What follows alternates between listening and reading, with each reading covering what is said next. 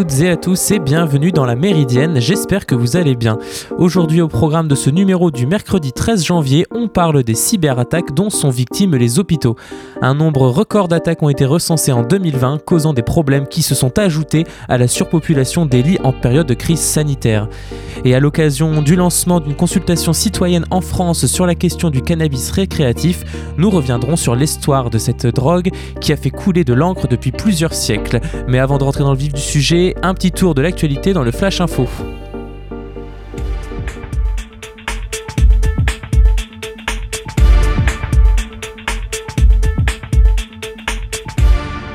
Le vice-président américain Mike Pence a écrit mardi 12 janvier à la présidente démocrate de la Chambre des représentants Nancy Pelosi qu'il s'opposait à recourir à un 25e amendement de la Constitution américaine pour démettre Donald Trump de ses fonctions après l'assaut du Capitole par des partisans du président la semaine dernière, arguant que cela créerait un terrible précédent.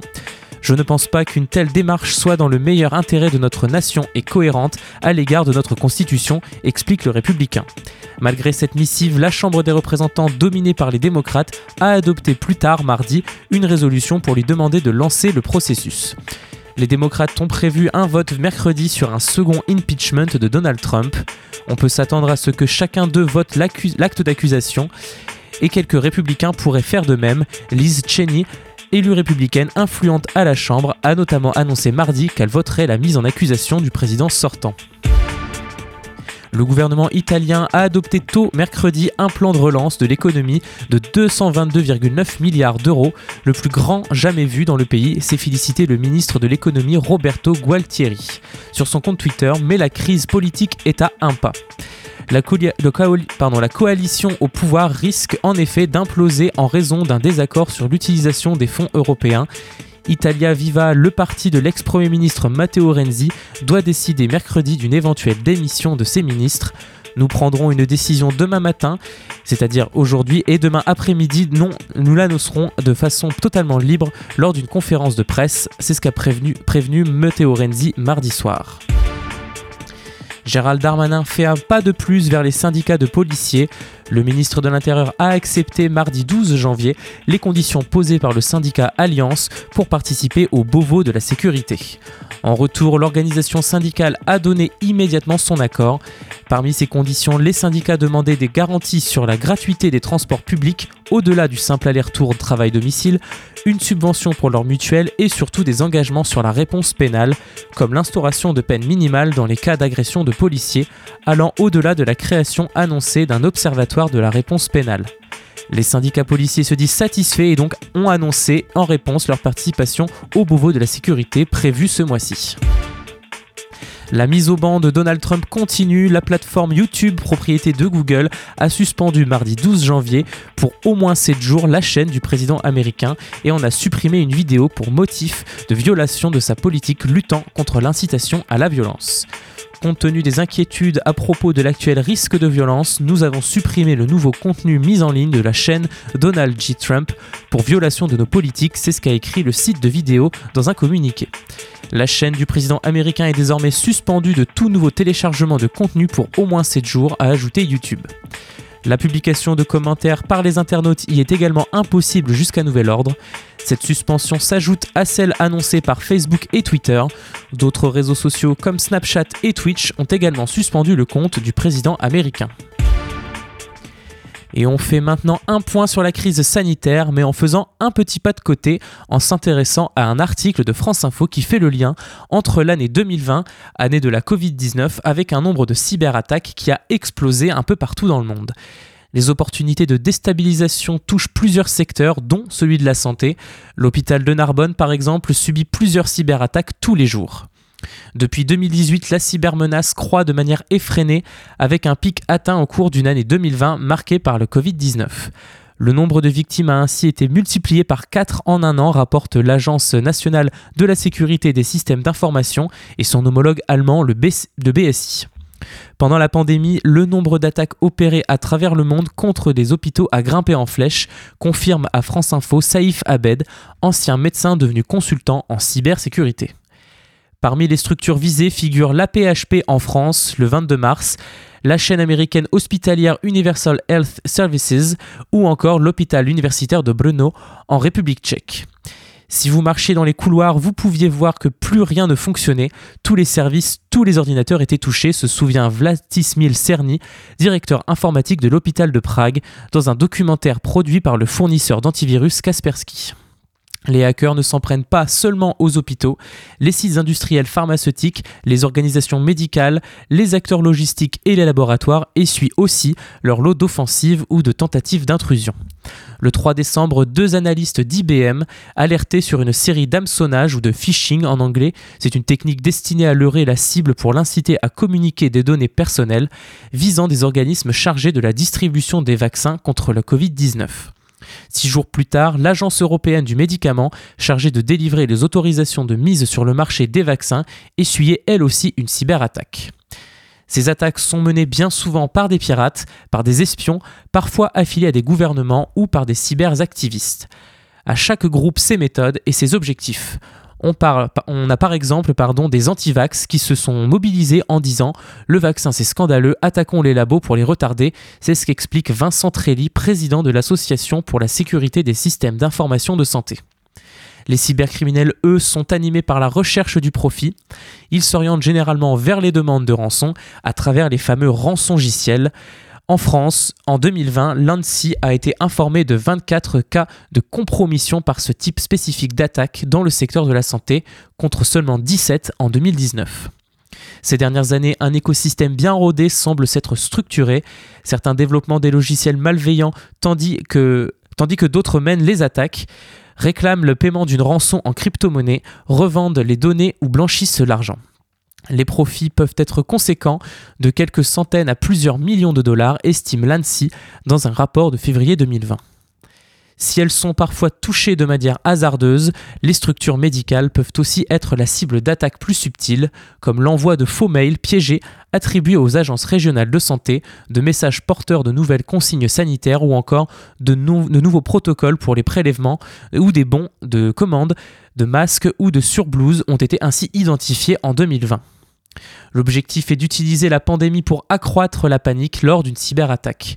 Cette méthode a déjà fait ses preuves selon Stéphane Duguin, directeur général de l'Institut CyberPeace et ancien collaborateur d'Europol. Selon lui, le premier ransomware a été lancé contre le secteur de la santé en 1989 au cours d'une conférence de l'Organisation mondiale de la santé sur le sida. Déjà, une crise sanitaire était transformée en opportunité criminelle. L'enjeu ici est de taille car le blocage des systèmes informatiques peut menacer des vies humaines.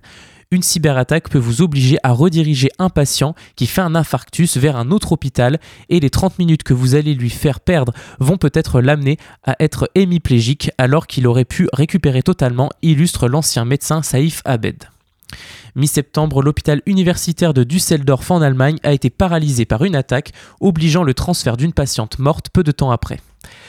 Peut-on parler de la première cyberattaque mortelle?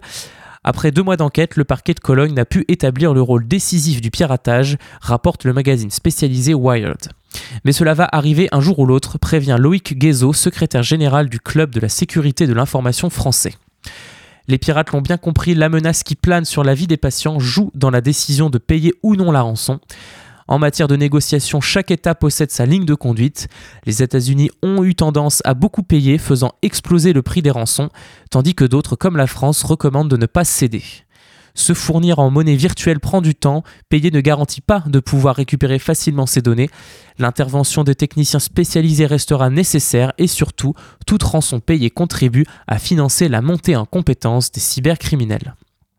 Les hôpitaux sont des cibles privilégiées pour les cybercriminels parce qu'il devient plus compliqué d'attaquer des banques ou des industries de pointe qui ont mis des millions dans la sécurité, analyse Vincent Trelli. Avec relativement peu de moyens, le milieu médical doit gérer des données personnelles sensibles. Ces dernières années, les dossiers médicaux, les traitements, les ordonnances, les résultats d'examen, les suivis des constantes vitales et même les pousses seringues se sont informatisés, démultipliant les risques de compromission des données. Loïc Guézo cite notamment les cas des scanners ou des appareils d'IRM particulièrement vulnérables. Si les équipes informatiques commencent à installer des logiciels antivirus, la garantie est perdue et elles n'ont plus le droit de les utiliser d'un point de vue juridique. C'est du matériel fantastique pensé pour le soin, mais il repose sur des couches informatiques minables, s'indigne Vincent Trelli. Le manque de moyens pèserait donc ici aussi dans la bonne marche des structures de soins. En 2018, le budget global accordé au numérique, dont celui de la sécurité en ligne, ne représentait que 1 à 2% du budget général des hôpitaux dans une majorité d'établissements. C'est ce que rapporte l'Atlas des systèmes d'information hospitaliers français, contre 4,3% pour l'Espagne ou 4,9% pour les Pays-Bas, selon l'enquête européenne annuelle 2019 sur la santé en ligne. Du côté des autorités, des mesures spécifiques ont été menées depuis 2017. Un portail de signalement des attaques a été ouvert et des instructions communiquées. Les choses vont dans le bon sens, confirment les spécialistes interrogés par France Info, mais pas assez vite face au développement frénétique des groupes criminels. Par ailleurs, le manque de formation des soignants à la cybersécurité est régulièrement dénoncé. Le ministère de la Santé communique sur le sujet avec des campagnes de sensibilisation comme Tous cybervigilants. En attendant, le retard reste conséquent et l'apprentissage trop souvent conditionné à une mauvaise expérience. Arriver à ce qu'un chirurgien mette un mot de passe de 8 caractères et le change tous les 10 mois, c'est compliqué, regrette Vincent Trelli qui organise des séminaires de sensibilisation. Vous écoutez La Méridienne sur Radio Phoenix. Et tout de suite, on fait une petite pause musicale avant de reprendre le fil de l'actu. On écoute Oscar Jérôme et son titre Sun for Someone. A tout de suite sur Radio Phoenix.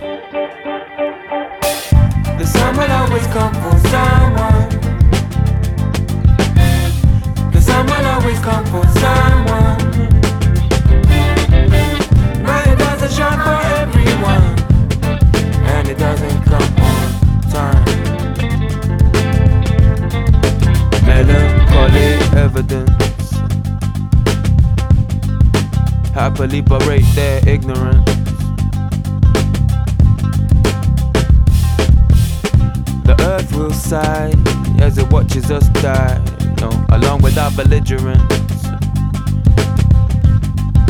Someone screaming trouble in the paradox. No, no time to bless your cotton socks. A man thick with soot. I pull them blessings out your throat with the fishing hook. Cause lately I've been finding blood in the bathroom basin. The sun will always come for someone.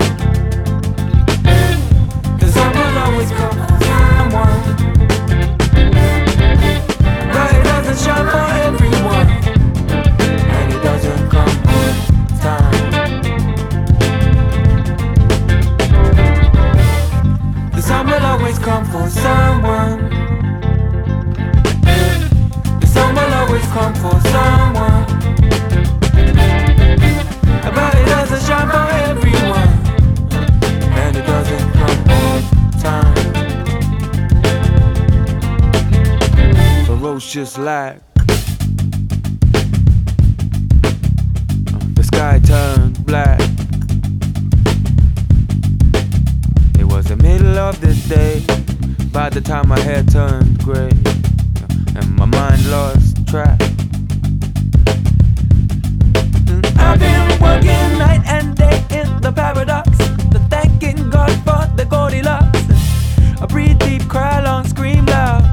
Searching for section on a stormy cloud.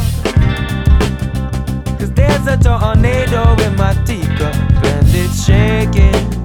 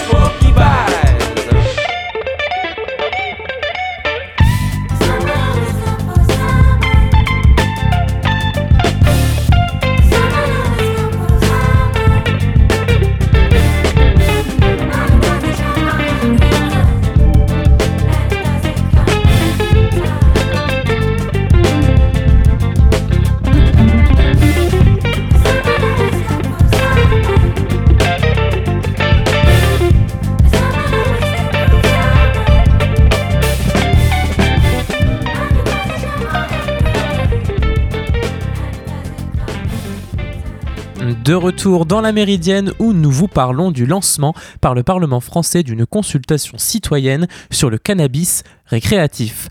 L'objectif, instaurer un débat serein sur une question sensible. La mission d'information parlementaire sur la réglementation et l'impact des différents usages du cannabis lance mercredi 13 janvier une consultation citoyenne en ligne sur le cannabis dit récréatif.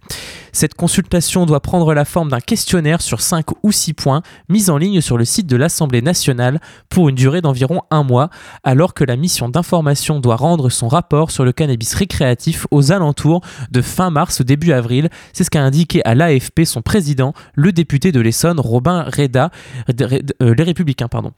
On veut médiatiser cette question. Le but est de nourrir le plus possible le débat.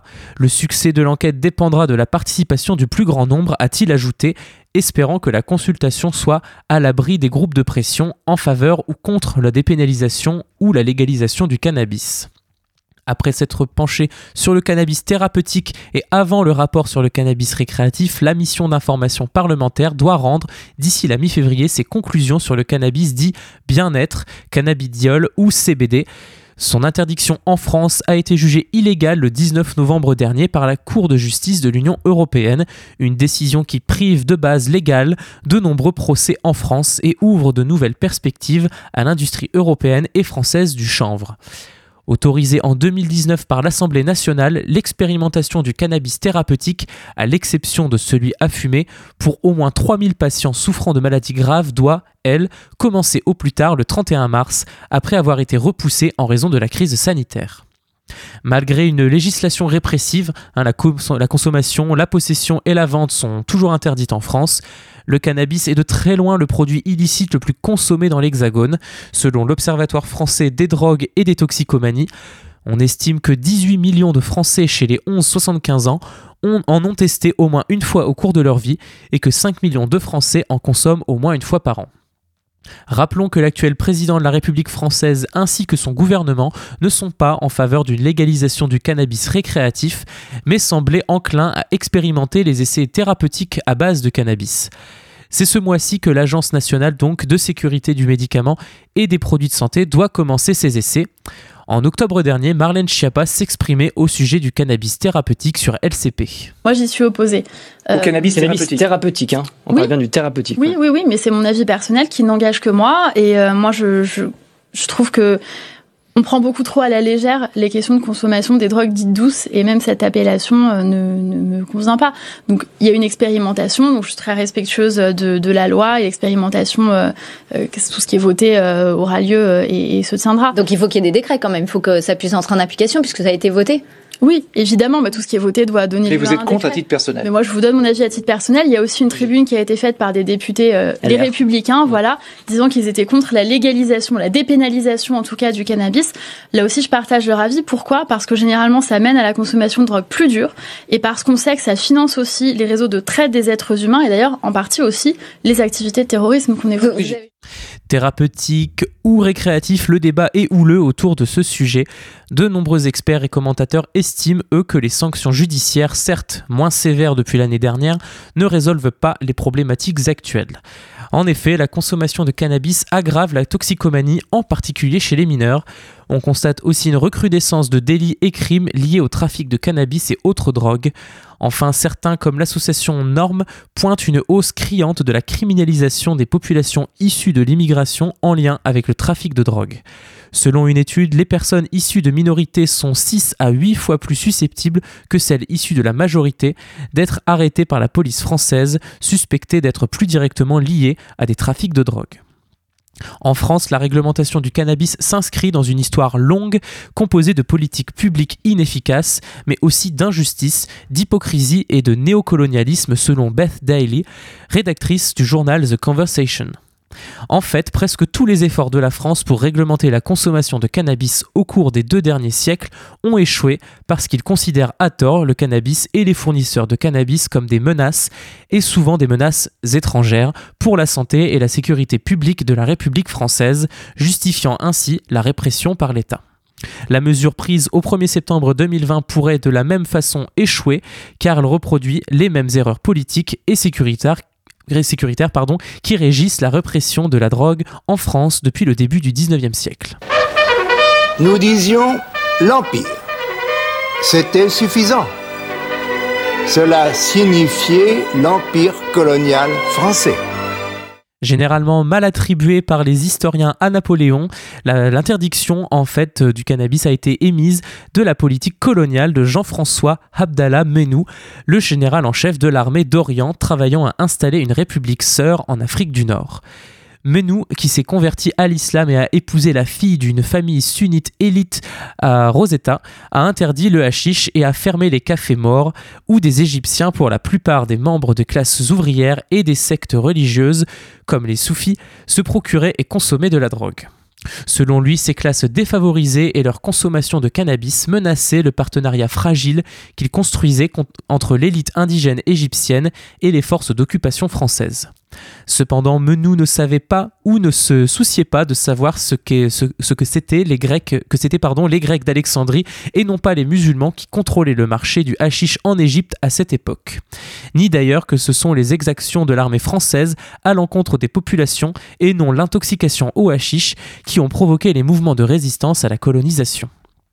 Une logique similaire a sous-tendu la création de lois anti-cannabis en Algérie française au cours de la seconde moitié du XIXe siècle. En 1857, par exemple, plusieurs crimes violents commis par des musulmans à Alger ont été attribués à une consommation excessive de hashish. Le cas le plus médiatisé était peut-être celui de Soliman Ben Muhammad, qui, après avoir consommé du hashish, a attaqué une foule de juifs rassemblés dans le marché central d'Alger pour le sabbat, blessant 7 et en tuant 1. La cour d'assises d'Alger l'a reconnu coupable de meurtre d'un indigène juif et l'a condamné à 5 ans d'emprisonnement. Les médecins appelés par le tribunal à faire des témoignages d'experts ont commenté dans la presse que, comme nous l'avons vu, le hashish peut conduire à commettre des actes dangereux pour la sécurité publique.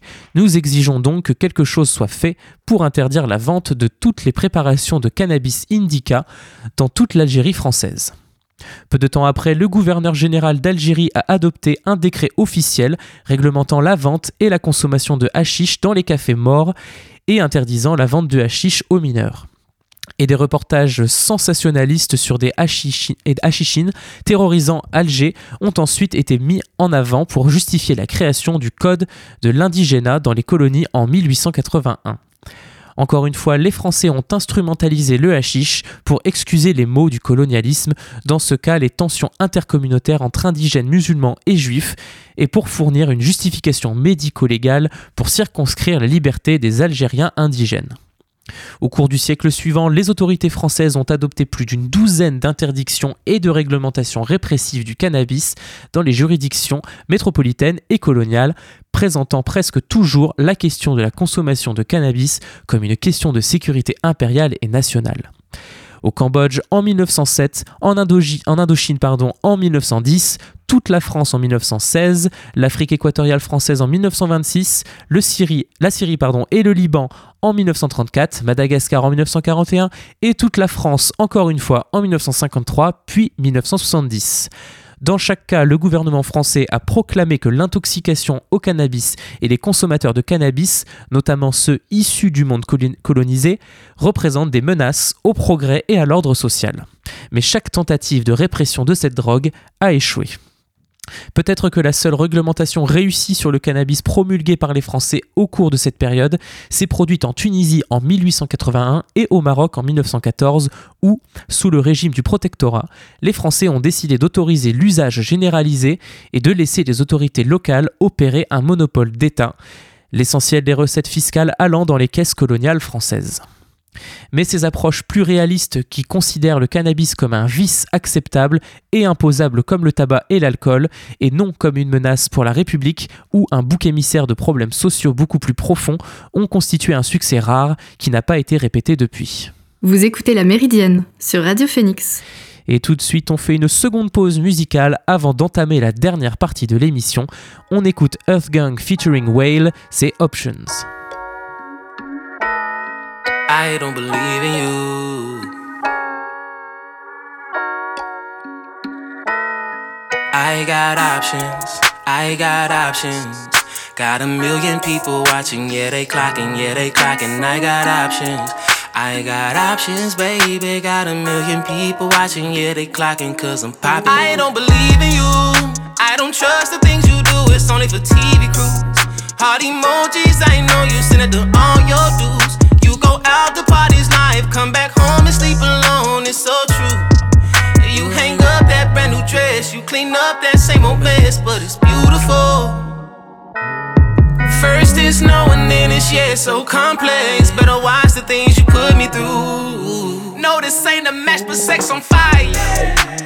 Don't get too attached, protect your pride, yeah. Show them just enough to rest you high, yeah. Cause somebody deep down, yeah, deep down inside, yeah, deep down inside. I got options, I got options, babe. Got a million people watching, yeah, they clocking, yeah, they clocking. I got options, I got options. baby. Got a million people watching 'cause they know I keep it poppin'. I don't believe in you, I got no reason to. Eyes that can see through you. I still be needing you. Yeah, it's a vibe, baby, it's a vibe. I don't want no drama, I want a vibe. I just wanna come and get the light. Like, when I be inside, you gon' feel alive. Though you screaming out that you finna die. Either I'm good at this or you get in line. That's old Lou, that's right. With young old Lou, that's right. And I know, know you fine, fine, but my wild can't fight cause I got options, yeah. I got options, baby. Got a million people trying to see me. I can't be more honest. I got options, yeah. You got options, baby. If you ever try to leave me, I'ma see you when I see you. I I'm got out. options. I got options, babe. Got a million people watching, yeah, they clocking, yeah, they clocking. I got options. I ain't got options,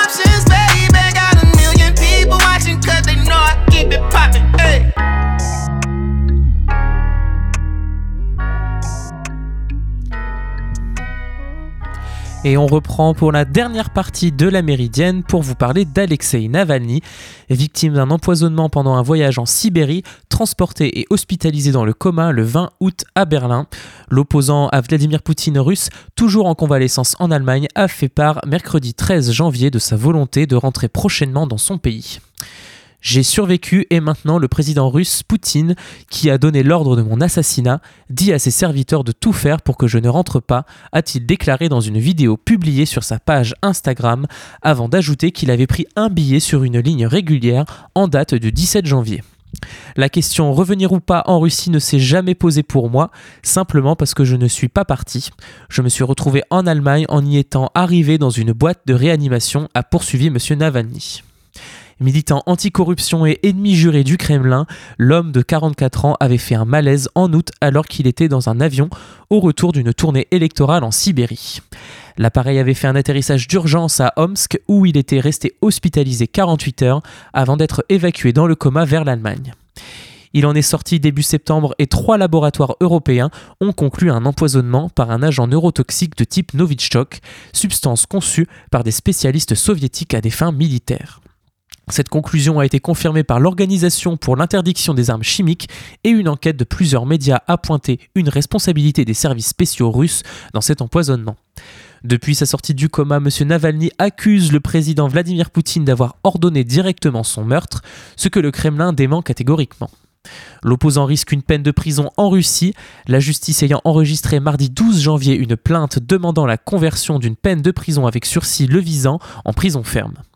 Alexei Navalny affirme que la plainte a été déposée par le service pénitentiaire russe pour une condamnation datant de décembre 2014, estimant qu'il s'agit d'une manœuvre visant à l'empêcher de revenir dans son pays. Fin décembre, une enquête pour fraude à grande échelle a été ouverte contre lui, le comité d'enquête, russe précisant qu'il est soupçonné d'avoir dépensé pour son usage personnel 356 millions de roubles, soit 3,9 millions d'euros au taux actuel de dons un crime passible de 10 ans de détention. Vous écoutez La Méridienne sur Radio Phoenix. Et nous arrivons à la fin de cette émission, j'espère qu'elle vous a plu. Quant à moi, je vous donne rendez-vous demain à la même heure pour un nouveau numéro de La Méridienne. D'ici là, portez-vous bien et passez une bonne journée sur Radio Phoenix.